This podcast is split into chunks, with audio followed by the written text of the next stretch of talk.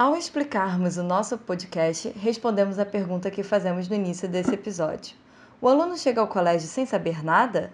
Parece fácil de responder, mas há algo mais sutil que queremos discutir.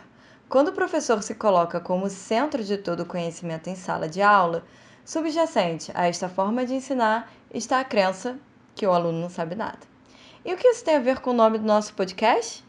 Dá o play que a gente explica. Bem-vindos e bem-vindas a mais um episódio. Eu sou a Jane. E eu sou a Natasha. Saia do banco, levanta e vem aprender.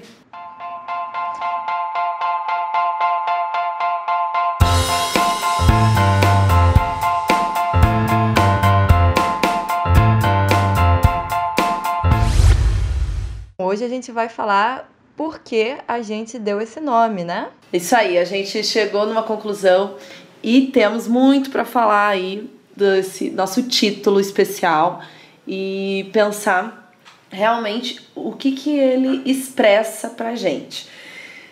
Olha só, Natasha, é, quando a gente estava discutindo sobre o nome do podcast, vinha muito na nossa conversa uma expressão de movimento, de inquietação, tá? o quanto que o nosso título ele pode mostrar que o educador e o educando são protagonistas do processo de aprendizagem, que ambos estão buscando uma participação, envolvimento, uma transformação no processo educacional. Então esse movimento sair do banco, geralmente em sala de aula, quem que é o aluno que fica toda hora levantando do banco? É aquele inquieto, aquele que parece que sempre está incomodando. Mas será que é isso mesmo? Então, esse é o nosso convite, né? Sai do banco, levanta e vem aprender. Vamos fazer esse movimento para que realmente o processo de aprendizagem ele seja transformador. Sim, com certeza. É, tem uma questão é engraçada, né? Porque a gente normalmente associa o aluno inquieto com aquele que não está prestando atenção, com aquele que não está é, aprendendo. E vamos lá, professores. Quem nunca achou que o aluno estava viajando na maionese? Aí você então, repete o que eu falei. Aí o aluno vai lá e repete tudo, né? Acontece. Mas tem uma questão, para além de estar tá prestando atenção ou não, que é o como se aprende, né? Isso que, que é o nosso ponto central. Essa ideia de que o aluno aprende tudo, absorve tudo, sentado ouvindo, é uma ideia que hoje já é bastante ultrapassada. Se a gente pega muitas pesquisas na área da educação, é, da psicologia, a gente tem várias comprovações de que o aprendizado mais superficial é esse em que o aluno só ouve e que esse, esse aprendizado vai ficando mais profundo, aquele conteúdo vai sendo realmente absorvido e não só absorvido, como vai fazendo sentido para o aluno quando outras metodologias são usadas juntas, né? Perfeito, até porque a ideia do aluno do, do teu questionamento, né? Como aprender? Esse como, ele carrega um convite.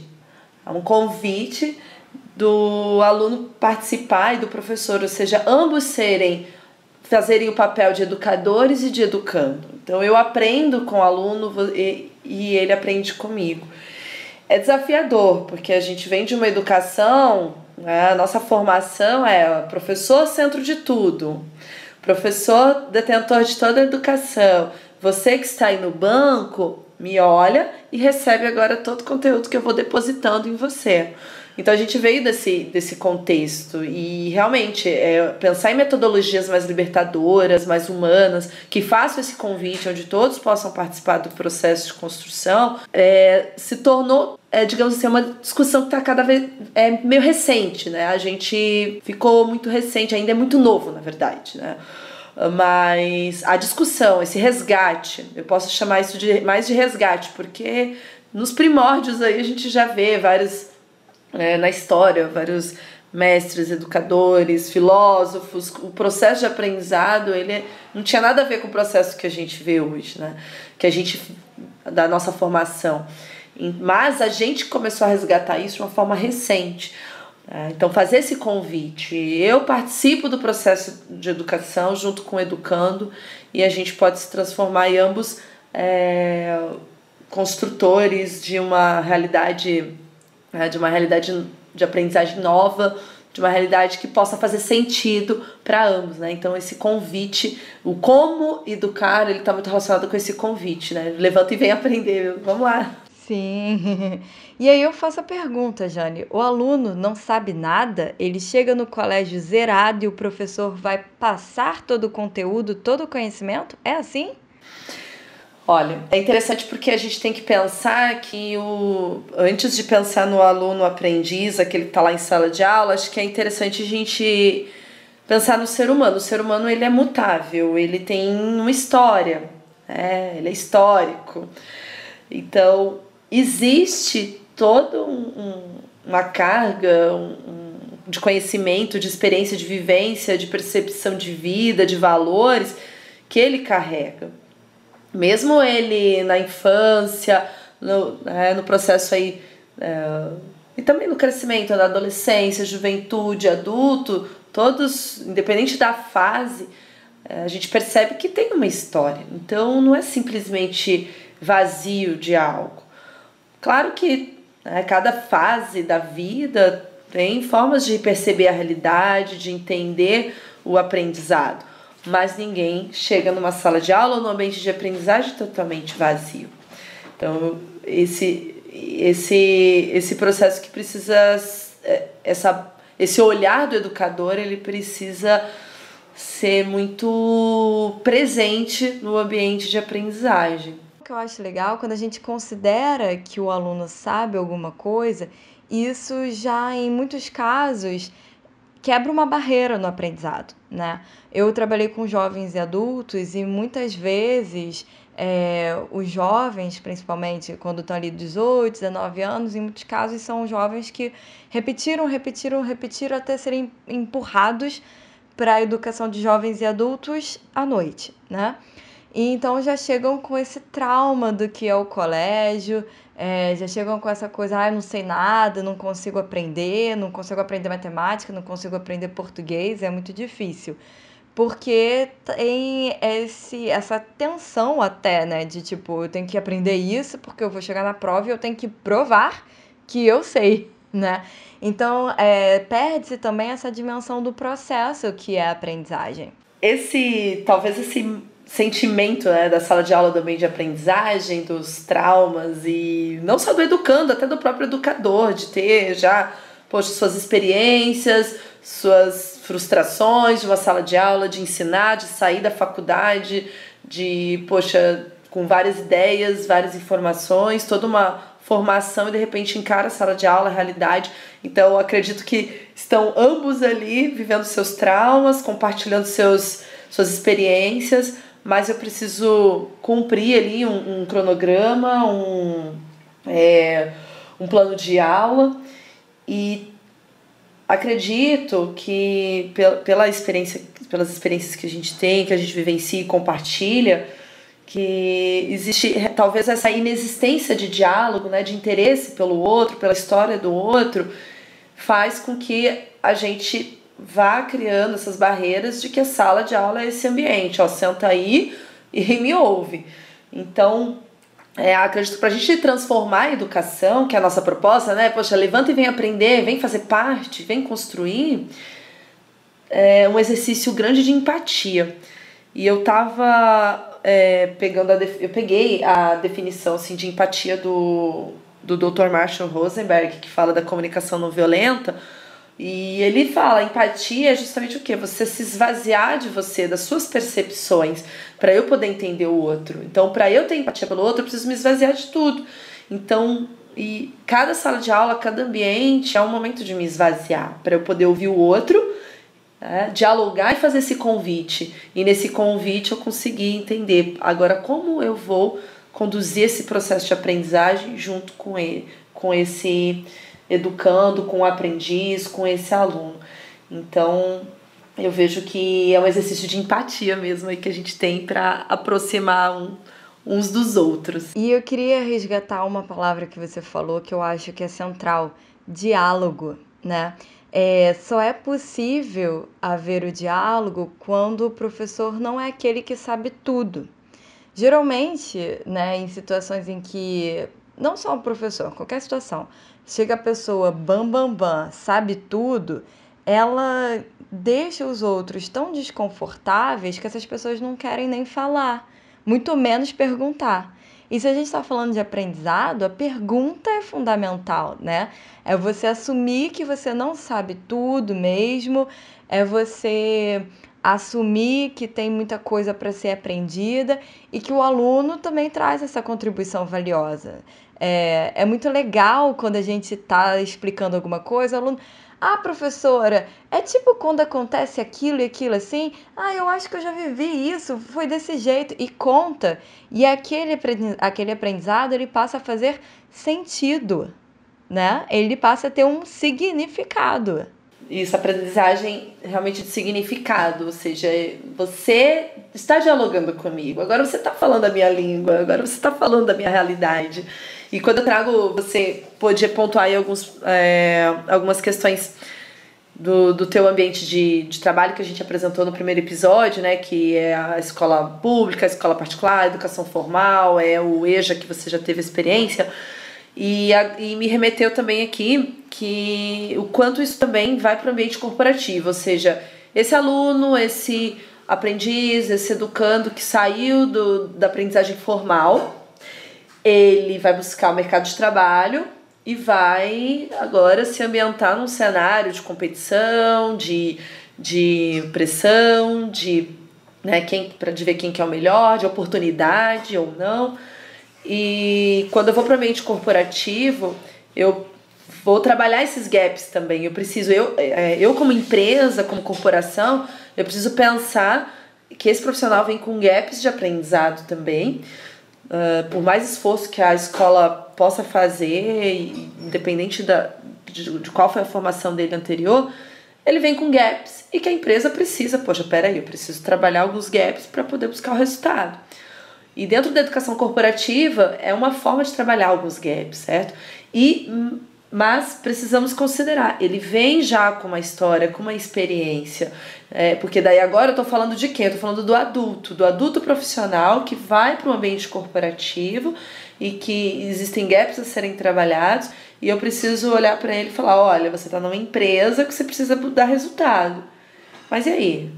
Eu preciso dizer para ele, isso aqui, ele como é, é, é aprendiz adulto, aquilo precisa fazer sentido para ele. Ok, eu preciso dar resultado, mas você precisa falar a minha língua, porque senão eu vou olhar pro celular, senão eu tô perdendo tempo e dinheiro, enquanto eu poderia estar né, tá vendendo, poderia estar tá dando o meu resultado financeiro. Então, vou para a sala de aula, vou para o ambiente de aprendizagem, ele realmente precisa fazer sentido pro meu cenário, para minha realidade se é para minha realidade de vendas, se é para minha realidade de negociação, se é para minha realidade de, de, de, da saúde, do setor alimentício, qual que é a realidade que ele se encontra e o ambiente corporativo precisa atender, porque apesar do o foco é resultado, resultado financeiro, sustentabilidade dos negócios, mas ao mesmo tempo também, é, mas precisa fazer, ao mesmo tempo não, na verdade precisa fazer sentido para aquele aprendiz dentro do ambiente de aprendizagem. Então, o, e o aprendiz adulto, ele busca muito isso. Ele busca sentido no aprendizado e que ele consiga aplicar aquilo dentro da vida profissional dele, dentro da carreira dele. Então, ou seja, isso daí eu consigo aplicar? É, esse ambiente de aprendizagem me proporciona simular situações e eu consigo aplicar para o meu dia a dia, para buscar esse resultado? Então, mas isso acontece também na sala de aula, né? Qual professor que nunca ouviu? Para que, que serve isso, professora? Quando é que eu vou usar isso, professor?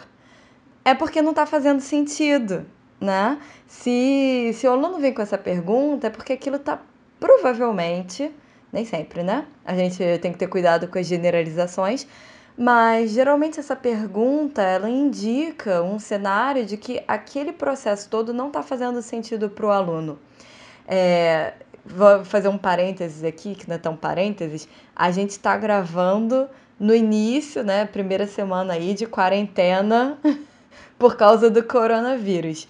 E aí, é engraçado que hoje eu tenho vi, eu vi hoje e alguns dias também eu vi publicações de professor de matemática, de professor de física falando: olha, para que, que serve a função. Isso. Então, assim. Uhum. A curva exponencial, né? O gráfico de uma curva em, em, em trajetória exponencial e questionava. Professor, por que, que eu vou usar isso?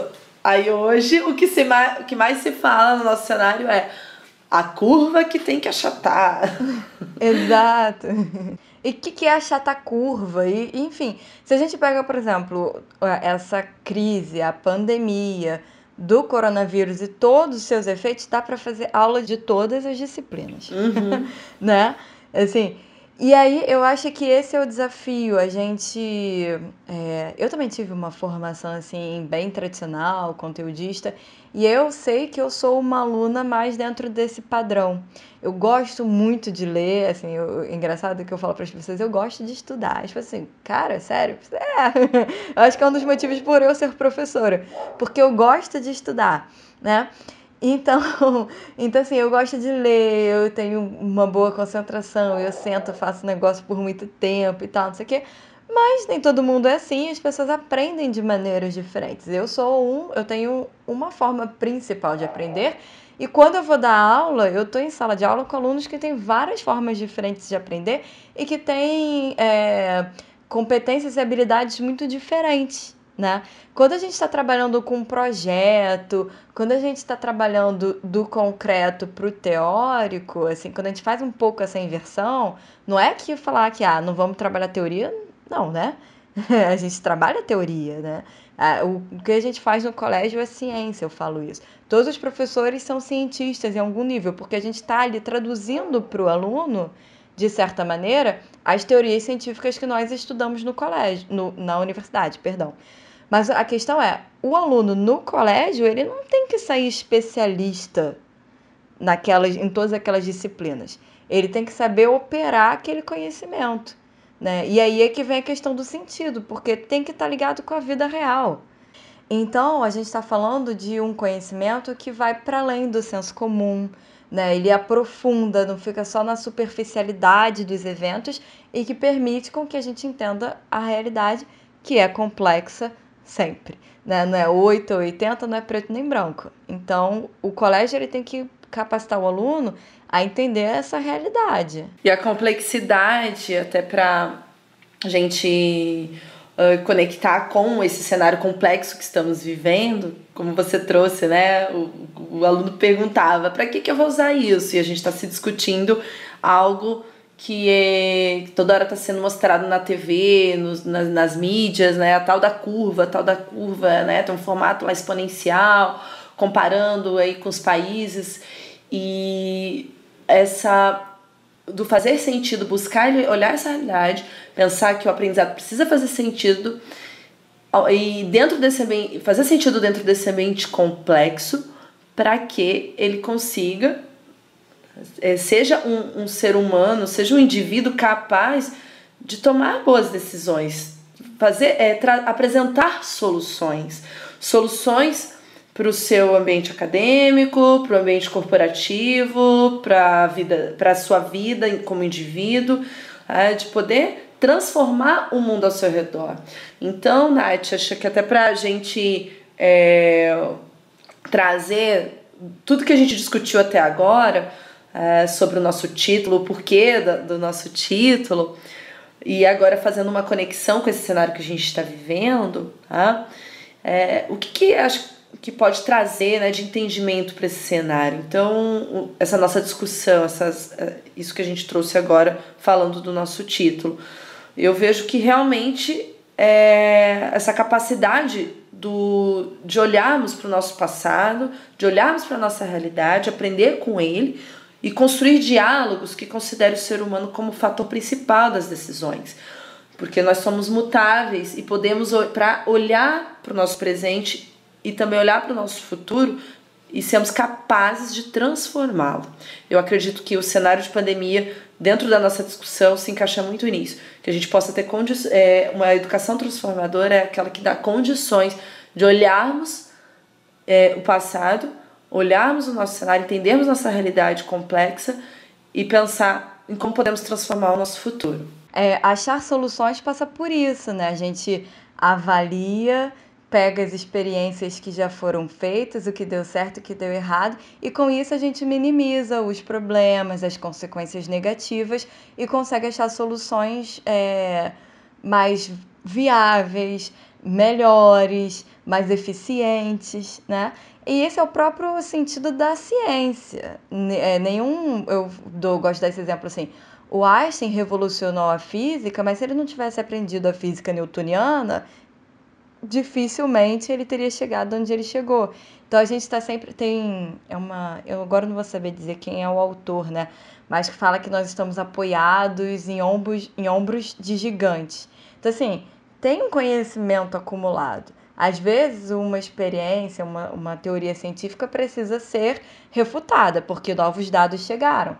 Às vezes ela só precisa ser aprimorada, melhorada né? E assim a gente vai construindo. E isso é na área da biologia para poder fazer uma vacina, isso é na área da política para pensar em soluções que sejam mais eficientes em termos globais. Ainda mais hoje que está todo mundo conectado.